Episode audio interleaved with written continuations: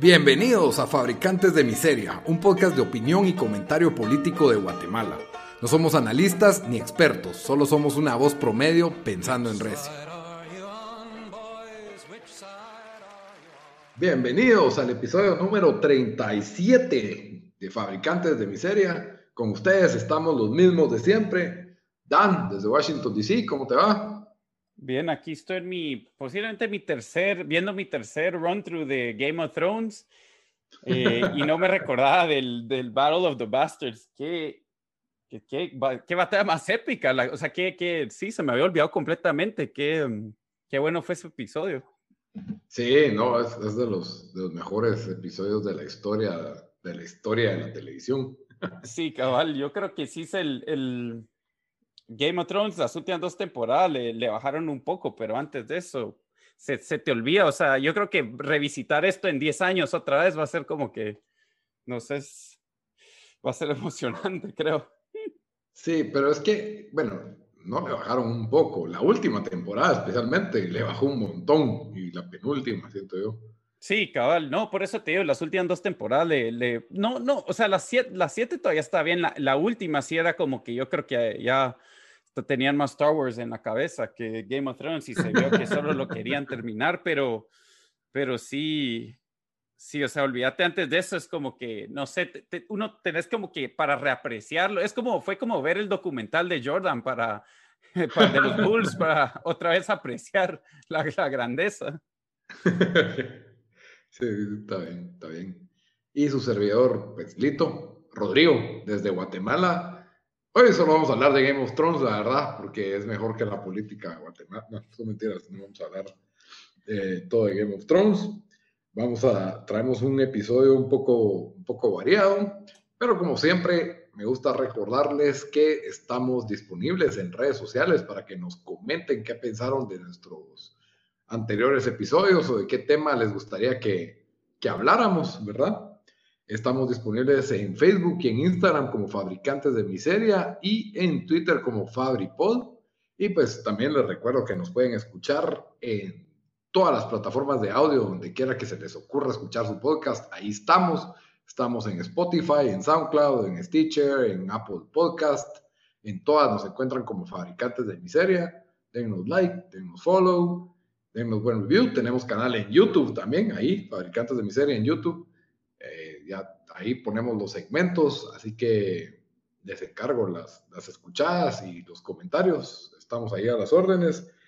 Y bueno, yo quiero ir a la Diaco a quejarme del, servicio de este podcast, que la verdad ha sido un poco irregular en, redes sociales. Entonces, eh, no sé, pues, ustedes el eh, libro de la Diaco ahí. Pues fíjate que no tienen una versión digital del libro, porque como sabemos están bastante con los tiempos, entonces, no sé, pero si alguien nos quiere crear una cuenta de Yelp donde nos quieren criticar, pues está bien porque por lo menos significa que vamos a estar en Yelp, ¿verdad?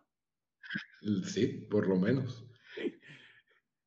Pues bueno, el tema de esta semana, el primer tema, se basa un poco en... Esta es una iniciativa que, que ha encabezado el diputado del partido Semilla en que literalmente dijo esto en Twitter, de que su plan es darle dientes a la Diaco. Y ahora, si le tienes que dar dientes a algo, es porque esa cosa ya es un monstruo, ¿verdad?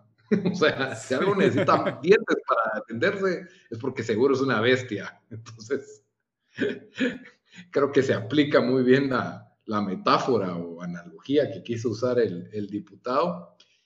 Y ¿será esto algo bueno o será esto algo malo? ¿Y a qué se refiere con darle dientes a la DIACO y cuál es su, gran interés con esto, verdad? Eh, yo creo que lo primero es entender qué es, es, la DIACO, ¿verdad? La DIACO es una institución que ya tiene, no sé, unos 20 años en Guatemala, que, cuyo propósito pues es, es la dirección de atención al consumidor y básicamente se hizo como un, como un sistema de, protección al consumidor, que en otros países también se da, ya que pues, en el comercio del, día a día el, consumidor puede ser vulnerable, especialmente de empresas más grandes, a, que se sea incumplido, ¿verdad? Con algún servicio o con algún... Ahora, una pregunta, eh, y no quise matar ahí tú, ¿qué, ibas a decir? pero, pero solo para diferenciar, porque, sea, ya hay ley contra fraude, ¿verdad? Em, sí. O sea, si te defraudan, ya podías ir a las cortes. Obviamente sabemos que no funciona en Guatemala para casos de asesinatos o casos de corrupción. Entonces, si yo quiero ir a leer que me estafaron, pues va a ser difícil, pero esos son otros, otros 20 pesos. Lo, la cosa es de que, o sea, esto, entonces el, el propósito de esto fue como que mm, crearlo más para, para, o sea, dar quejas de que era un mal servicio o de que, digamos, si usted en un restaurante estaba bien, eh, que el lugar daba asco y se miraba que la higiene no les importaba.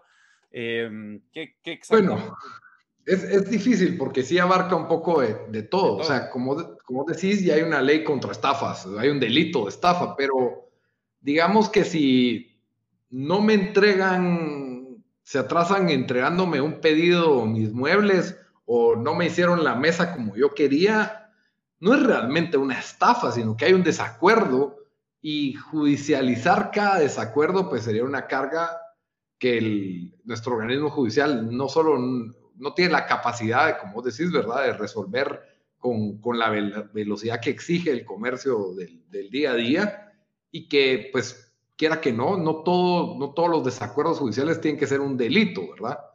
Y, entonces implicaría también una demanda civil, por más pequeña que sea la cuantía, pero pues eso ya implica contratar abogados y reclamar, reclamar derechos. Entonces la idea era hacer una institución que compense esta deficiencia judicial, ¿verdad? Como siempre, haciendo, poniendo parches con instituciones, ¿verdad? Entonces, esta, esta, esta institución eh, tenía que ser de alguna forma amigable a cualquier usuario para que pueda poner su queja y esta institución verificar si hubo alguna vulneración al consumidor. Ahora, si nos vamos a alguna cuestión de higiene, podría haber una falta en, lo que son las reglas, en las leyes, ¿verdad?, de salud del país, ¿verdad? Que sí hay todo, toda una serie de reglamentos y, y de leyes y de licencias de, de salud que tienen que sacar eh, los negocios de restaurantes, cafeterías, bares y carnicerías, cualquier, cualquier negocio que tenga que ser relacionado con comida y que tienen un sistema para recibir este tipo de quejas. O sea, si hay algo que de verdad, o sea, tienen el baño ahí en medio de las mesas, obviamente eh, habría una forma de hacer una denuncia ante el Ministerio de Salud, ¿verdad? Y aquí es donde la, la DIACO pues traslapa, ¿verdad? O sea, digamos que puede obtener, absorber un poco de esas, diferentes eh, cargas, ¿ya? Ahora, la DIACO, eh, la, la mecánica que utiliza a nivel nacional es la cuestión de los libros de quejas, en los que todos los establecimientos comerciales están obligados a tener uno. Y en cualquier momento el, inspector de la DIACO podría pedirlo y verificarlo, ¿verdad? Para ver si las quejas que se pusieron ahí fueron atendidas por el, el, el, empresario, ¿verdad? O la persona que está ofreciendo el servicio o el producto. Y de no serlo, pues se le puede cuestionar o invitársele a, o se le puede multar por no haber resuelto esas quejas, ¿verdad?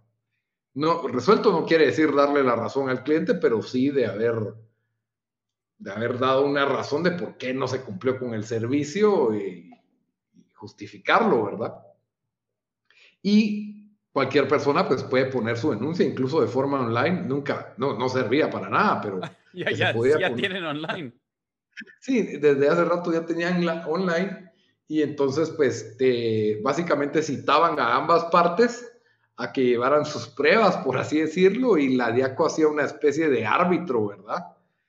Y podía llegar a multar a los establecimientos por, por los incumplimientos. Sí, o sea, él, eh, ya tiene el poder de multar. Sí, de multar. Que ahí regresamos a lo que vos decías de, de los dientes, que qué más le quieren dar. Ahora, hay unas empresas que no pueden ser denunciadas ante Diaco, que Diaco no, quiera que no, están un poco protegidas de la Diaco.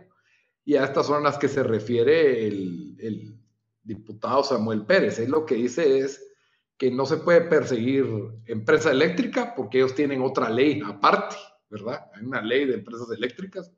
Entonces la DIACO pues dice, si, esta si una institución o empresa está regulada por otras leyes, no tiene por qué la DIACO intervenir ahí.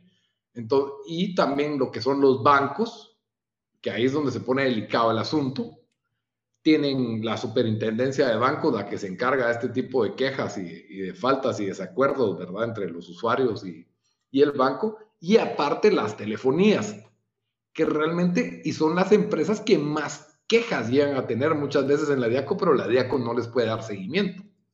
Ya, uno puede hacerles, no puede hacerles presión para, para resolverles, ¿verdad?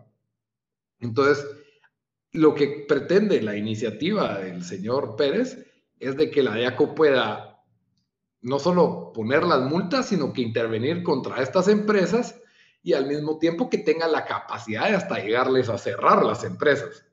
¿Ya? Eh, dándole un mayor presupuesto, básicamente volviendo a la DIACO una especie de ministerio público del servicio al consumidor, ¿verdad? Eh, con un super presupuesto y obviamente más empleados y, y obviamente pues que tenga las, los poderes para que verificar el trabajo de todos los sectores empresariales del, del país.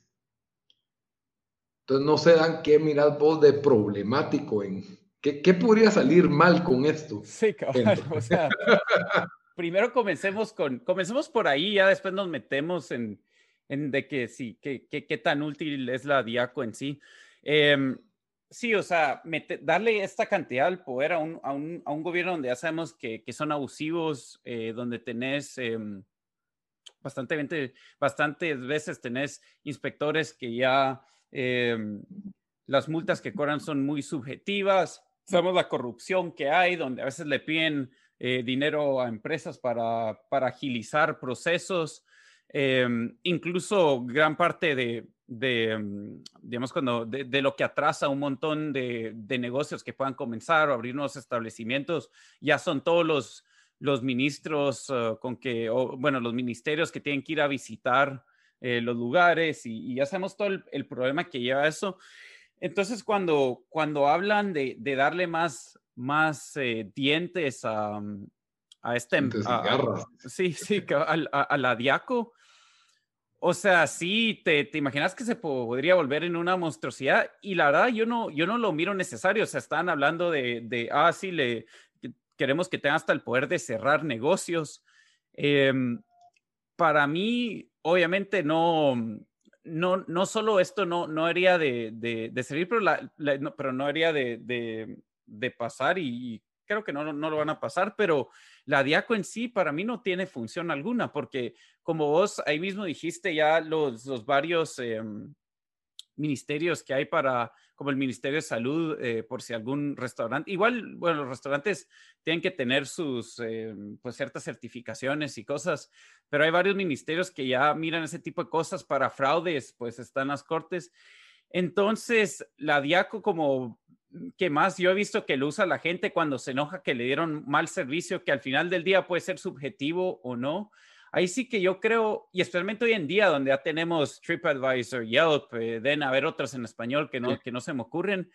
O sea, ¿cuál es cuál? O sea, no, no hay ningún propósito. Em, la verdad, cualquier cosa, si necesitábamos en cambio de la Diaco, era antes cuando están los monopolios estatales, que eran los que te dan el peor servicio, pero no te queda de otra porque era un monopolio estatal, ya sea, ya sea del, de, teléfono o eh, el cable. El cable no sé si era monopolio estatal, pero era monopolio, monopolio eh, dado por, por el gobierno. Entonces, la DIACO en sí no tiene que existir, o sea, especialmente hoy en día como, como lo digo, hasta Facebook reviews hay. O sea, esta información y con tanta se puede hacer masiva y pública. Sí, se puede hacer masiva con tanta, con tanta información em, que, que hay, perdón, con tanta competencia que hay. Em, si algún negocio está dando mal servicio, la gente se va a dar cuenta, ¿me entiendes? Y esa, o sea, entonces no, no le miro propósito a, ni uno a la. Ahora, obviamente sabemos todos los que hemos tenido que, mm, lidiar con, contigo o con Claro, yo me pasé de Claro a Tigo porque, y, porque el servicio era tan malo y después el servicio en Tigo es, igual de, de, malo, pero creo que la cosa no muy va, o sea, que al final, ¿qué va a hacer? ¿Qué va a hacer? ¿Qué? Diácono, la Diácono los va a cerrar, que los, los va a multar. multarlos, sin, o sea, eso hasta me da más miedo de que se les dé más poder de multar porque se va a volver una cosa de, Mm, de, conseguir más, o sea, de conseguir más dinero para, me imagino, para su propia institución, ¿verdad? Entonces, fácil, puedes ver cómo se va a usar, se va a usar esto.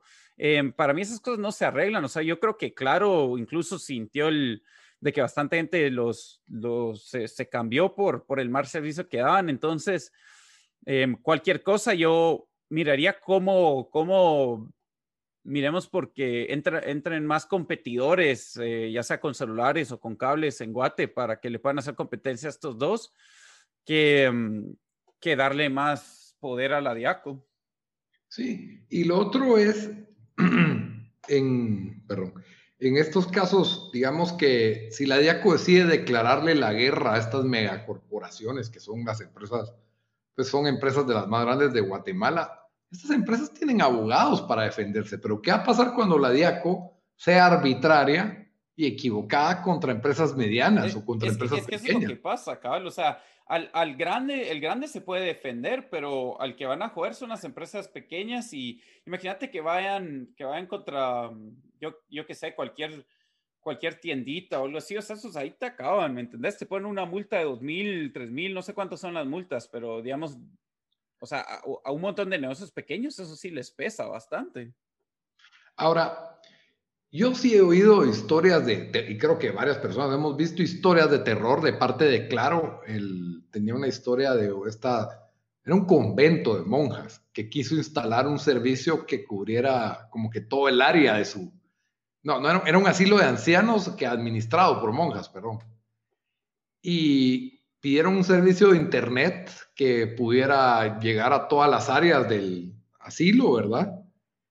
Y lo, llegaron a instalar, pero nunca lo, no lo dejaron puesto porque faltaba no sé qué.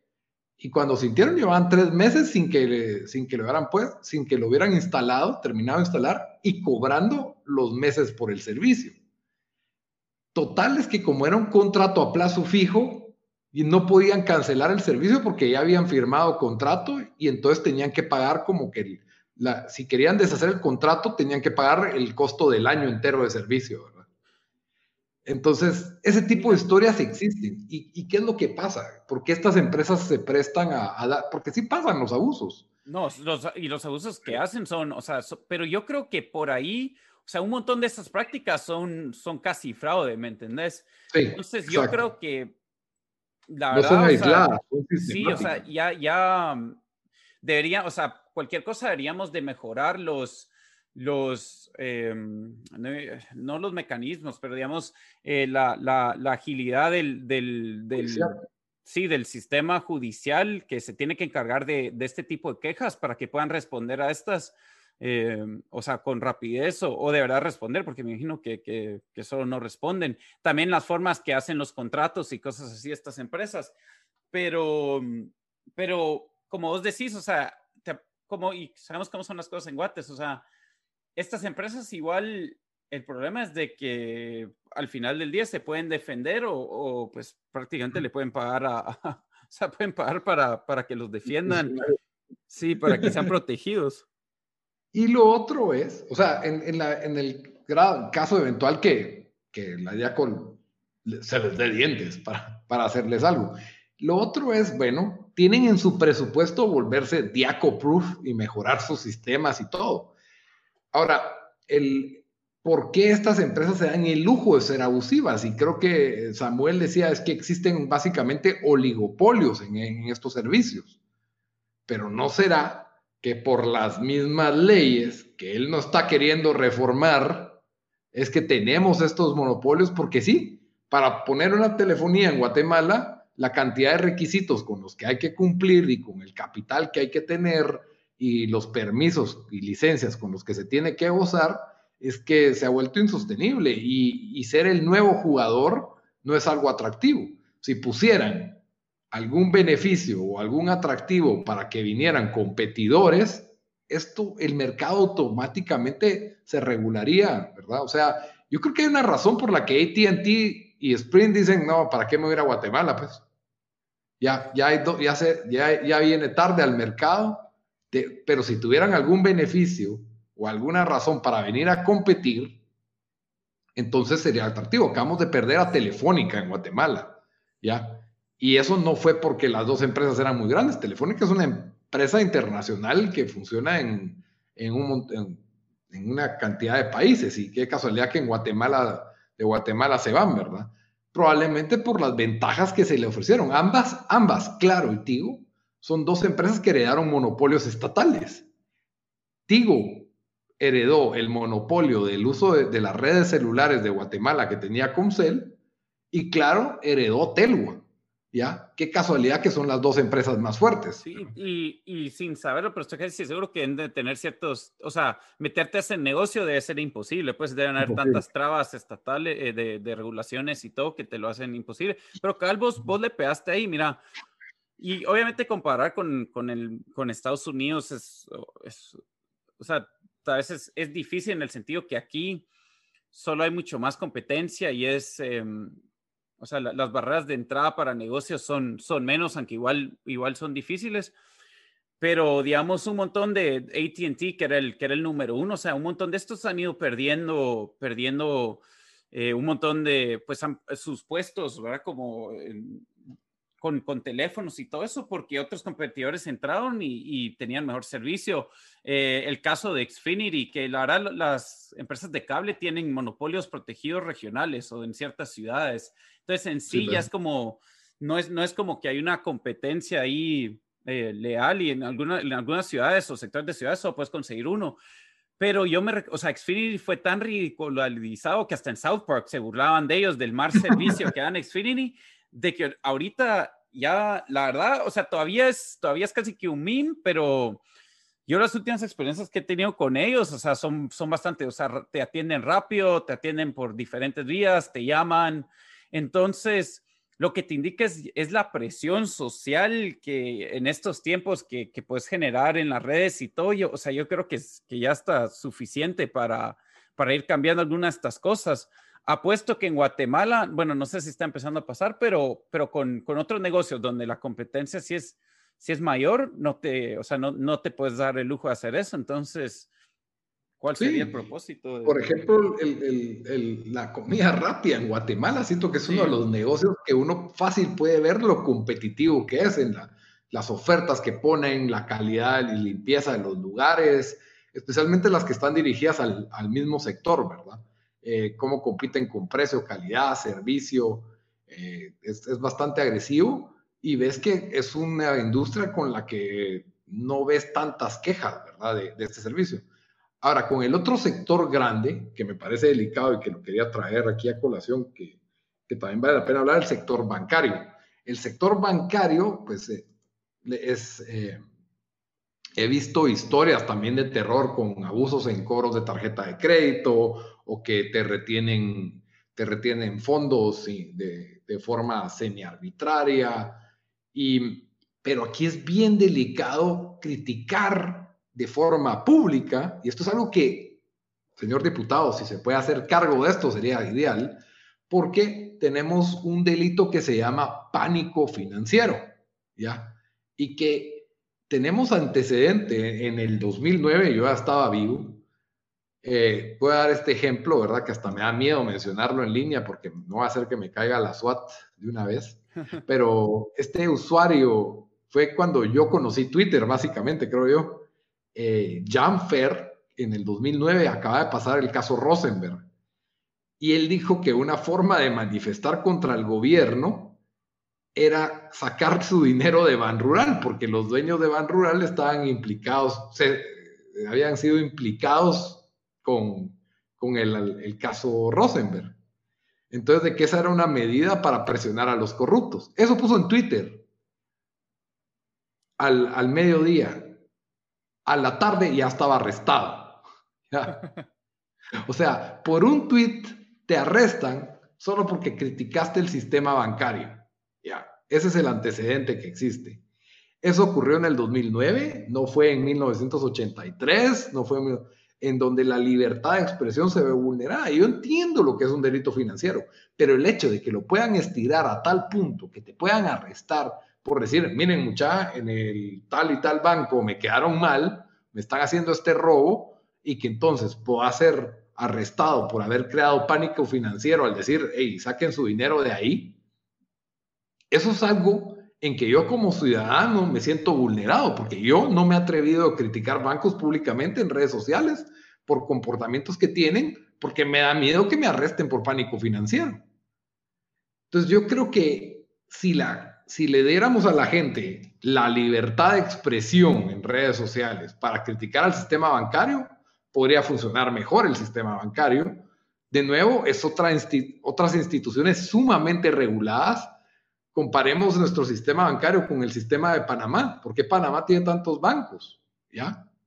Podríamos tenerlos aquí, pero como aquí nos gusta regularlo todo demás, tenemos menos, tenemos menos, ¿verdad? Y los bancos pequeños, pues la verdad les cuesta, les cuesta competir. En Estados Unidos ves bancos locales en, en todos lados. Aquí casi no hay bancos locales, hay sí, mucho cooperativas, que es como como logran y les cuesta bastante competir porque tienen que competir básicamente contra el... Y cabal, ahí, lo dijiste, o sea, la verdad las industrias grandes están protegidas, o sea, la DIACO igual si tuviera poder, te apuesto que no pudiera atrás de ellos porque tienen otras leyes que los protegen, ¿verdad? Como esa que acabas de mencionar. Entonces, entonces yo creo que esto medio... Eh, no, no, no le pega lo que es, ¿verdad? O sea, darle, darle más para la Diaco no va, no va a hacer que mejore Tigo, no va a hacer que mejore Claro, no va a hacer que mejore el servicio, las prácticas bancarias. Lo que sí va a hacer es, lo más seguro va a afectar un montón de negocios pequeños o medianas que por, yo qué sé, por, por cosas ya sea o subjetivas o, o de verdad que, que, las ameritan, pero al final bastante de eso es, es subjetivo, entonces no, o sea, no como diría el doctor Manhattan, darle dientes a la diaco va a ser tan útil como darle una foto de un tanque de oxígeno a un hombre que se está ahogando. No, no, le va a hacer. ¿De dónde sacaste? ¿De dónde sacaste eso? De Watchmen, Dan. ¿Qué te pasa? No, yo sé, pero... pero... pero... bueno, va a ser tan útil como abrir otro centro de gobierno para mejorar el, el, ejecutivo. Ahora tenemos que poner una foto ahí de Doctor Manhattan en el, para, para, para, cuando en el Instagram, cuando, cuando publiquemos este episodio, sí, solo para que la gente lo tenga que ver. Todos los que lo oigan lo van a entender. qué tan útiles son los dientes de los dientes y garras de la Diaco. Entonces, yo creo que la Diaco nace como una forma de corrector de unos síntomas, de, de problemas que tenemos, pero no ataca la, la enfermedad, sino que ciertos síntomas y luego darle más dientes de nuevo, enfocarse en los síntomas y no en las raíces del problema, ¿verdad? Si, si, hay una industria que se está haciendo famosa por abusos, es porque esa industria no está teniendo la suficiente competencia o un mercado sano. ¿Por qué no está teniendo? Están Eso es lo que hay que revisar, ¿verdad? Exacto. Y es el gobierno el que arruina estos mercados al intervenir de formas irresponsables o, interviene, generalmente interviniendo de más o interviniendo a favor de ciertos jugadores, ¿verdad? Entonces, esas son nuestras conclusiones sobre por qué realmente no vemos como una solución el, el fortalecer a Aradiaco y al final va a ser como otro centro de gobierno. En otras noticias, regresando al, al, tema de, de, siempre, ¿verdad? El, 2020. El 2020 y el coronavirus. La poderosa Organización Mundial de Salud, la institución que nos cuida y nos protege todos los días en contra de las enfermedades mundialmente, ¿Qué, nos dijo, Dan? Contanos. ¿Qué, qué fue esta em, controversial declaración que acaban de dar? Bueno, es que salió en, eh, no solo en una entrevista, y creo que la pusimos en nuestro Twitter, no sé si la pusimos en nuestro Facebook, pero eh, era un, alguien del, de un equipo, del equipo de la respuesta a coronavirus, pero aparentemente después, eh, porque investigué un poco más para ver si eso estaban diciendo, incluso en una reunión que tenían ahí, que tuvieron, que estuvo pues que la, se puede ver online, la, eh, la OMS dijo de que ya deberían de, los países no deberían de usar los encierros como, como, como su arma número uno para, para manejar, eh, pues para, para evitar el, el, o para manejar el coronavirus, ¿verdad? porque no se puede evitar eh, de que los problemas que va a causar esto, no solo de, con la economía, pero también de salud por, por, pues, por e, el hecho de que toda la gente encerrada, los, los casos de abusos que han crecido con esto, de abusos domésticos. Eh, Sí, entonces, em, pues sí, eso, eso lo anunciaron y, y, la verdad, lo que a mí, lo que a mí, o sea, era lo que muchos decían por, por meses de que, de que, em, ¿verdad? De que, de que estaba pasando, de que no, no haría ser, y, y, nosotros lo hemos, lo, lo, hemos venido diciendo, que se comenzó como que, ok, tenemos que cerrar un poquito para aplanar la curva. Después aplanar la curva se volvió de que nadie se infecte. Y ahora un montón, y ahora que sabemos de que incluso tenés, eh, bueno, estos son los números de la CDC, si, si tenés menos de 70, tenés 99.5 y para arriba, conforme más joven sos, chances de, de, sobrevivir si te da coronavirus. Y ahora están diciendo, pues, gran parte del debate es, ah, pero es que no, o sea, la gente que se enferma, lo que, lo que, o sea, las, los efectos a la salud que, que, esto te deja, que el coronavirus te deja, o sea, son, son bastante dañinos. Entonces, eh, los goalposts se han ido moviendo, donde, donde ya el debate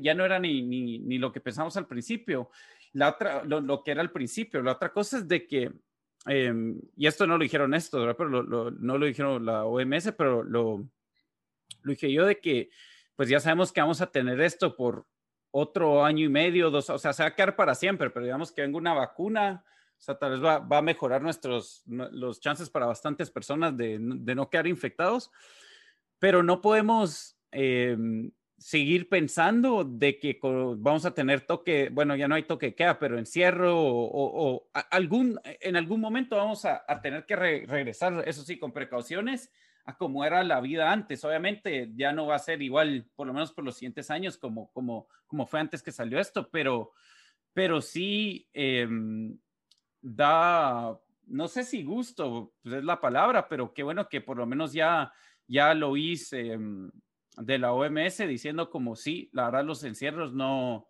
no especialmente ahora, no, no deberían ser la, la, eh, el arma número uno para, para, para luchar contra el virus. Totalmente, y sí, como pues por, lo hemos reventado hasta el cansancio aquí, las implicaciones económicas y, y por ende en la salud que, y salud mental que paran teniendo eh, tienen, tienen, un saldo negativo al final del día, ¿verdad? En lo que sería una, una ecuación matemática de, de beneficios y, y, contras que tenían los encierros, ¿verdad? Lo bueno es que ya lo está diciendo el, el organismo principal con velador y cuidador de la salud, la OMS, ¿verdad? Que es, una, es de la ONU que pues eh, siempre ha ido tarde en la lucha contra la pandemia, si se dan cuenta, ¿verdad? Cuando bueno, en, en, ¿ajá? No, cabal. Bueno, eso y, y, también lo que, lo que han hecho es de que han, han dado diferentes, eh, o sea, al principio dijeron de que no, sacaron ese tweet famoso de ellos que, que un, un, bueno, incluso yo creo que lo retuiteé desde nuestra cuenta, pero donde dijeron, eh, China confirma que el virus no, no se transmite fácilmente, ¿verdad? Y dos semanas después, o sea, el mundo se está acabando. Eh, también sacaron las máscaras, donde ellos dijeron las máscaras no son efectivas y después de, de repente dicen sí son efectivas. Entonces yo creo que la, la credibilidad sí se ha golpeado bastante. Eh, bueno, por lo menos para algunos, ¿verdad? Porque bastante to gente todavía dice, ay, tenemos que seguir sí o sí a la OMS, que te apuesto que ahora que hice esto la OMS, a ver si van a seguir pensando que los deberían, deberían de seguir lo que, lo que ellos dicen.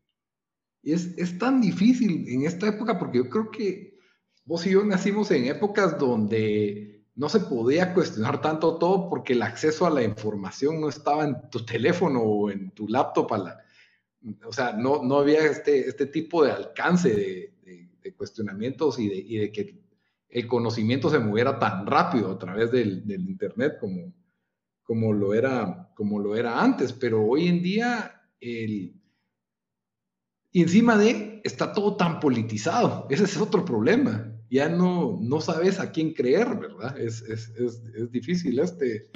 Pues eso siento que ha sido los temas más difíciles durante la pandemia, en que sentís que la, te dicen, sí, es que la ciencia dice, pero parece que la ciencia también toma lado en política a veces.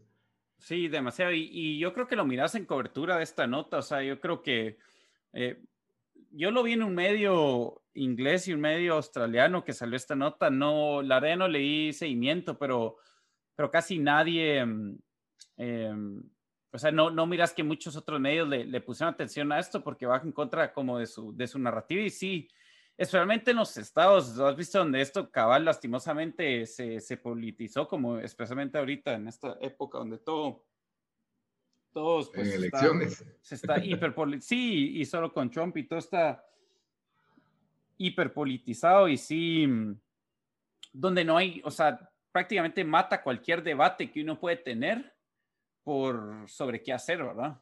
Con esto, ¿verdad? Entonces es como que casi que si, si, decís, bueno, pero la verdad, ¿será que deberíamos de, tener todo cerrado por tanto tiempo? O sea, no podemos analizarse el, el, olvídate, o sea, ya, ya, ya quieres que todos los viejitos se mueran, ¿verdad? O, cosas así, entonces...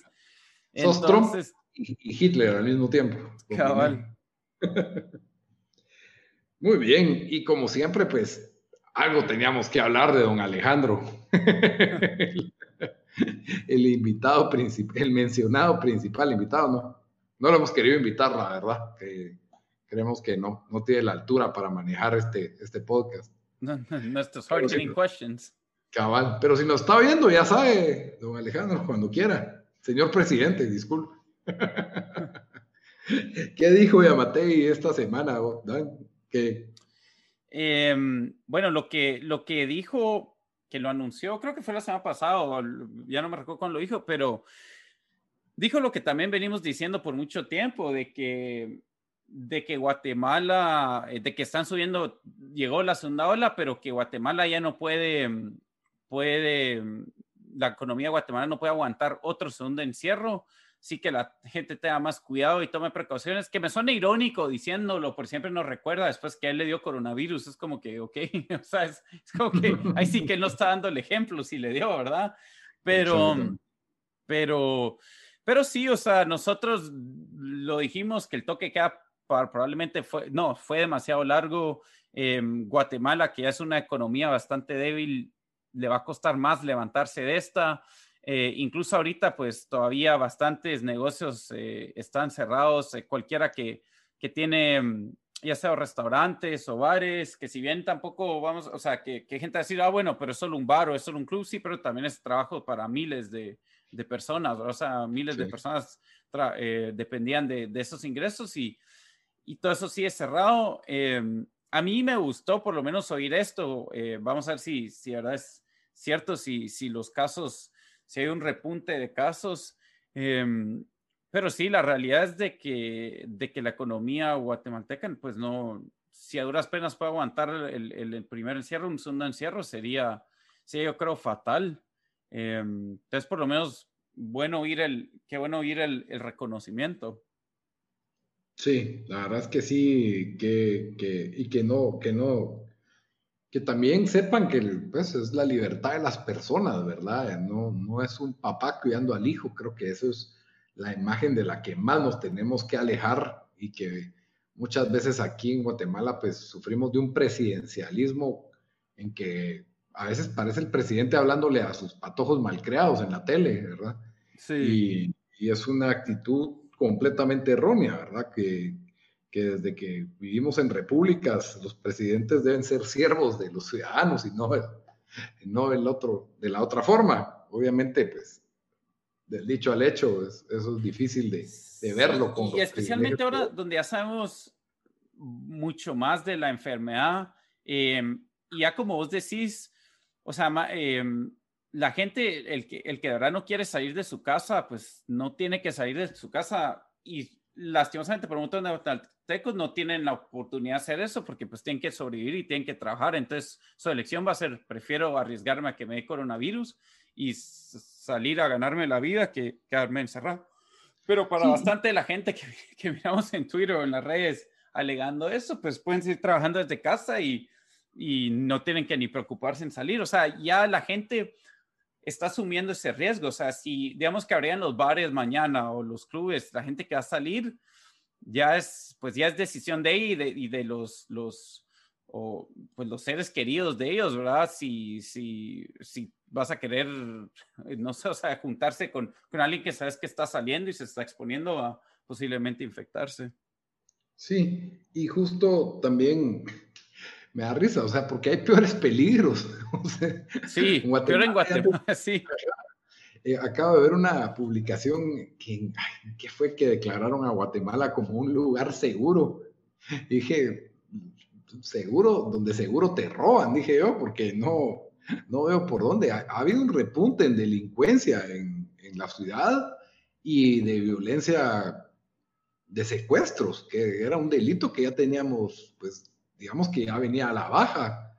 En, pero sí, eso sí lo, yo, yo vi, he visto publicaciones y eso, pero no sé si la estadística lo confirman. Habría que, habría que revisarlas detenidamente, pero sí han habido, o sea, ya se está volviendo bastante viral.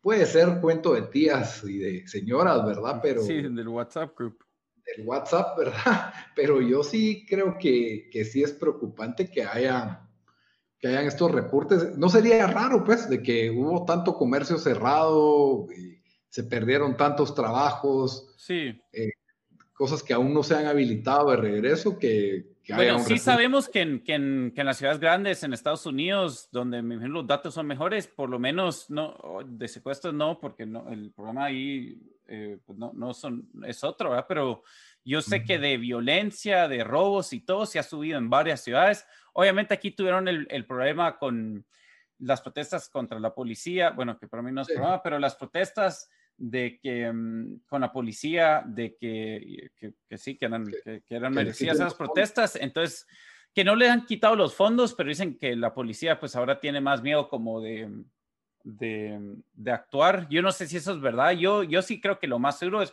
obviamente una combinación de todo, pero hay bastante gente que, que si está sin trabajo, pues al final ahí sí que prefieren no robar o algo así, ¿verdad? Entonces... Yo me vuelvo eh, ladrón. Después sí, o sea, cuando, cuando toca, toca, ¿verdad? Entre no comer y, y robar. Entonces sí, o sea, sí, como te digo, es, es creíble, pero, pero sí saber, porque a mí ya me han llegado, yo sé que no estoy allá, pero ya me han llegado un par de, de esos mensajes por WhatsApp. Sí.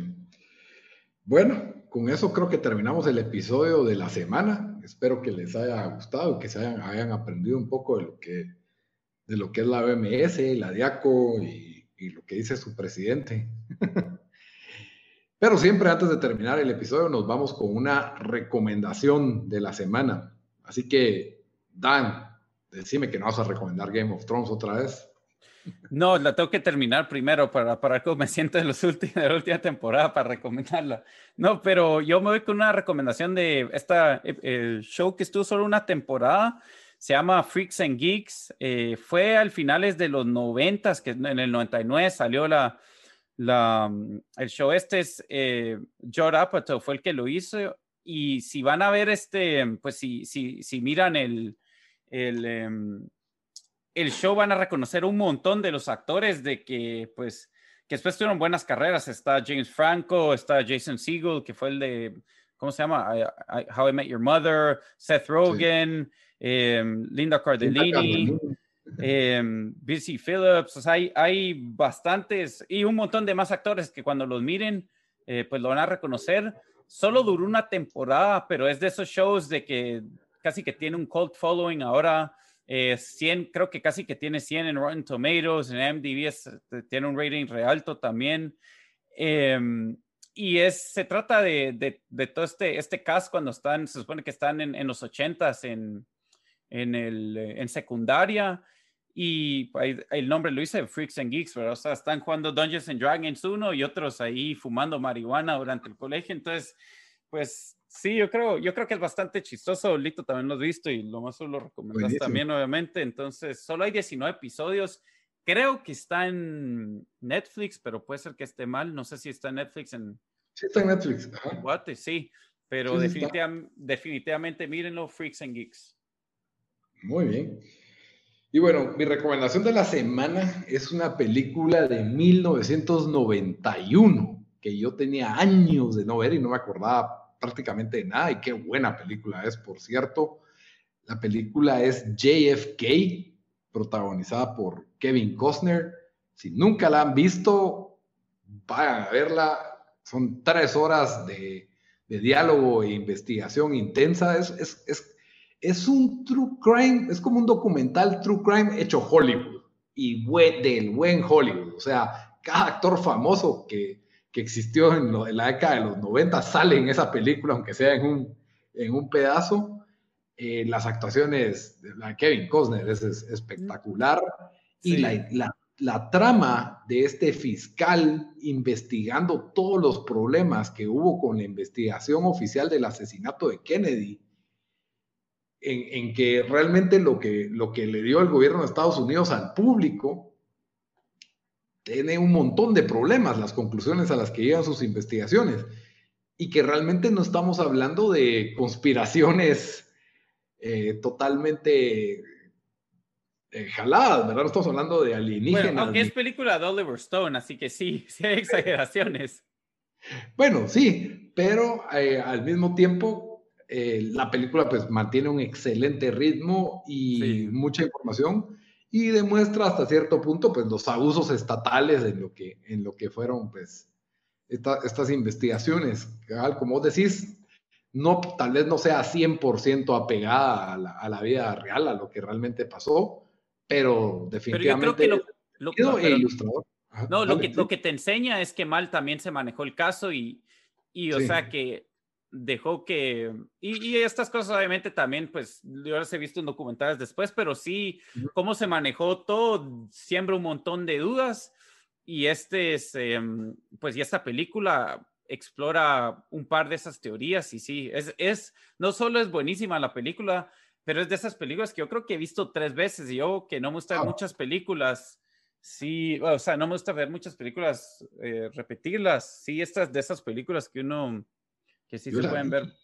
Yo la había visto como que a los 14 años y creo que solo le puse la, atención a la segunda mitad de la película, que es de lo que me acordaba cuando ya, bueno, no, no voy a decir spoilers. Y después vayan a ver el episodio de Seinfeld de Boyfriend, donde hacen parodia de JFK.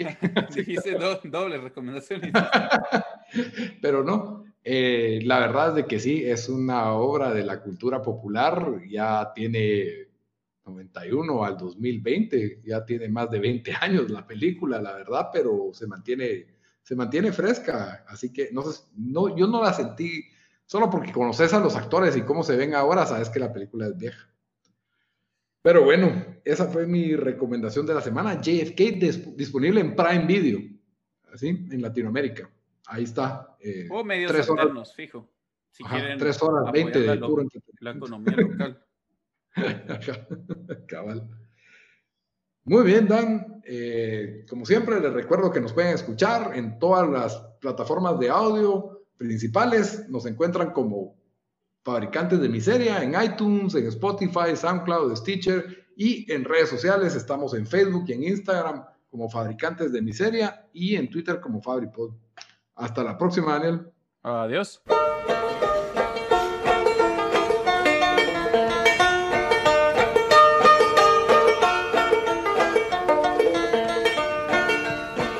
Side are you on, boys? Which side?